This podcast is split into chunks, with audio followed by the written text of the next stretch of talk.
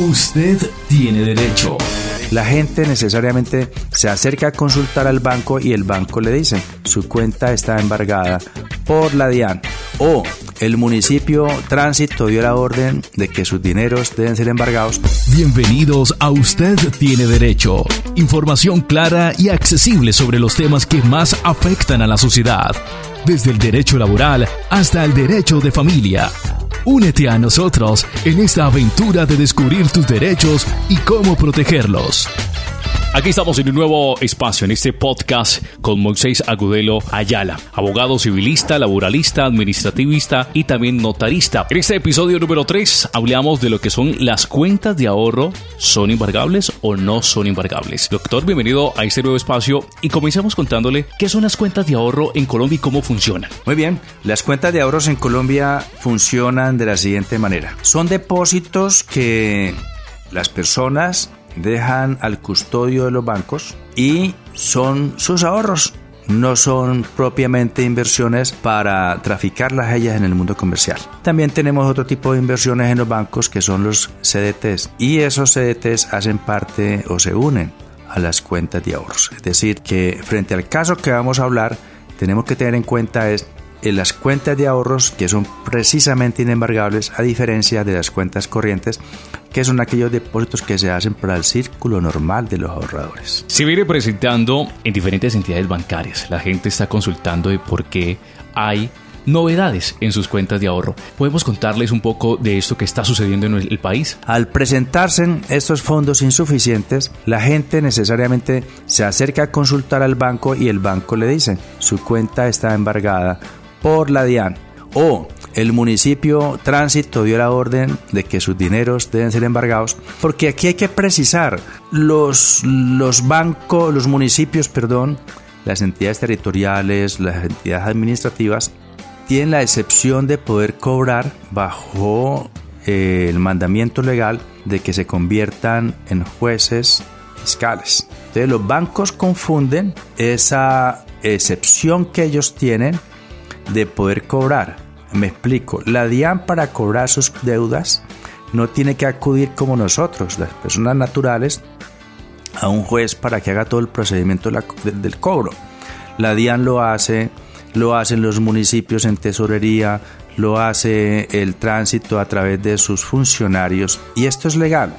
Entonces lo que los bancos han malentendido es que excepcionalmente como estas entidades tienen facultades de poder cobrar, excepcionalmente pueden también pasarse por la faja a la ley y decir somos la excepción a la norma y como podemos cobrar, el banco está en obligación de aceptar la petición de embargo.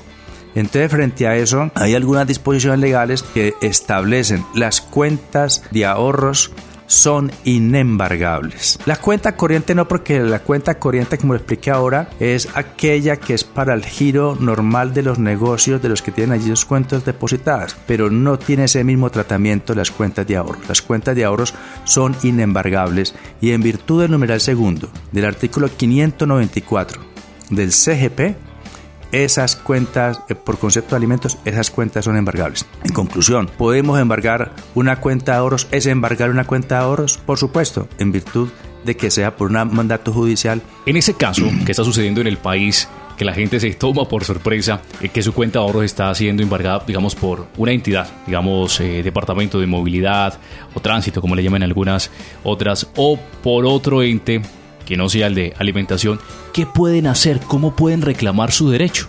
Sencillo, los bancos tienen que someterse al imperio de la ley. Yo pongo este ejemplo. ¿Qué tal que el juez, un juez de la República, la autoridad soberana del país es el juez de la República, a quien nosotros tenemos que honrar. Que un juez de la República, a manera de ejemplo, le diga a un alcalde, alcalde, yo ordeno fulano de tal debe ser sometido a la pena de muerte y tiene que ir a la, guillotina. El alcalde diga, pues como el juez ordenó, vamos a quitarle la vida a ese señor porque ordenó la pena de muerte. El alcalde, le pregunta al abogado, el abogado tiene que decirle, señor alcalde, por excepción de inconstitucionalidad, esa orden que da el señor juez no la podemos cumplir porque en Colombia está prescrita, proscrita la pena de muerte en virtud de que no hace parte de nuestra regulación interna. Si un juez de la República o un juez de ejecuciones fiscales o un jefe de ejecuciones fiscales de una entidad administrativa le dice al banco embargue las cuentas de fulano de tal, el banco está en la obligación de decirle a ese señor superfinanciera, que es la que regula nuestras actividades, establece a través del artículo segundo del decreto 564 de 2016, esta norma es importante y tengámosla en cuenta, decreto 564 de 2016, artículo segundo, establece. Las cuentas bancarias son inembargables. Ahora bien, frente a ese decreto 564,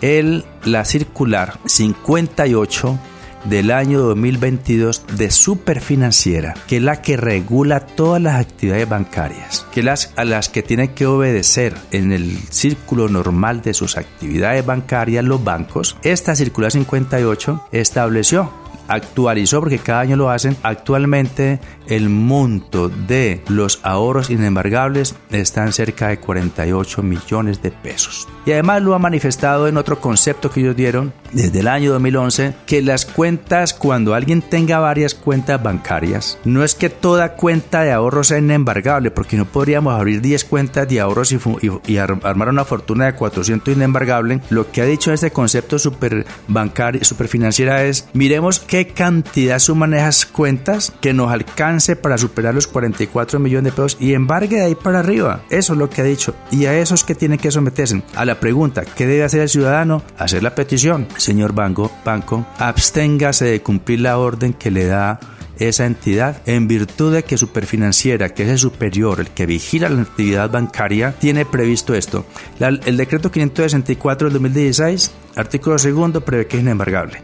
La circular 58 del 2022, que rige hasta septiembre del 2023, prevé el monto de inembargabilidad. Y la única excepción lo establece el numeral segundo del artículo 564 del CGP. Allí están las razones por las cuales a mí me pueden embargar. Señor, absténgase. Si no cumplen, hay que tutelar. ¿Qué tutelamos? El debido proceso. ¿Existen algunas sanciones o multas para las entidades bancarias, en este caso que estamos hablando, que intenten, digamos, evadir esta parte de la ley? Las sanciones que impone Superfinanciera son, son millonarias dependiendo primero de la calificación que haga Superfinanciera de esa sustracción a las obligaciones que han preestablecido. Es que los bancos no se mueven al garete. Los bancos tienen eh, tanto la regulación de intereses está establecida por el Banco de la República, manera de ejemplo. Ellos tienen que hacer unos reportes de aquellos dineros que crean que se manejan dolosamente, ellos tienen más ojos encima de lo que nos imaginamos. Y adicionalmente el comportamiento ético de ellos y disciplinario está sometido al rasero, al escrutinio más bien, de la superfinanciera obviamente sanciones administrativas. Muy bien, así vamos eh, cerrando este nuevo episodio de Usted tiene derecho, versión podcast. Recuerde que nos pueden encontrar en las diferentes plataformas Spotify, Google Podcast, para que usted tenga a la mano todo este contenido y también sepa defender sus derechos. Moisés Agudelo Ayala es abogado especialista en derecho administrativo, civilista, laboralista y también notarista y que hoy nos ha resuelto estas diferentes inquietudes. Sí, esperamos que la gente eh, esté atento. Estos podcasts son corticos, pero creo que van a ser, de utilidad a los colegas, a los estudiantes y a muchas personas. Recordarles que Moisés Agudelo Ayala tiene su oficina en la ciudad de Tuluá, el Centro Comercial del Parque con teléfono fijo 602-225-0073. Me anuncio como especialista porque soy especializado, tengo posgrado de especialización en la Universidad Externado de Colombia, Derecho Laboral, en la Universidad Externado de Colombia, Derecho Procesal Civil, un posgrado de especialización en la Universidad Externado de Colombia en Derecho Notarial, un posgrado en Derecho Administrativo en la Universidad Libre. Soy profesor universitario, litigo y en mi experiencia fui notario de la República cerca de 15 años. Lo esperamos pues en un próximo episodio en podcast y escúchenos, síganos, que sé que va a ser de mucha utilidad para ustedes. Nos vemos en el próximo episodio de Usted tiene derecho. Recuerda que siempre estamos aquí para ayudarte a entender tus derechos y hacerlos valer.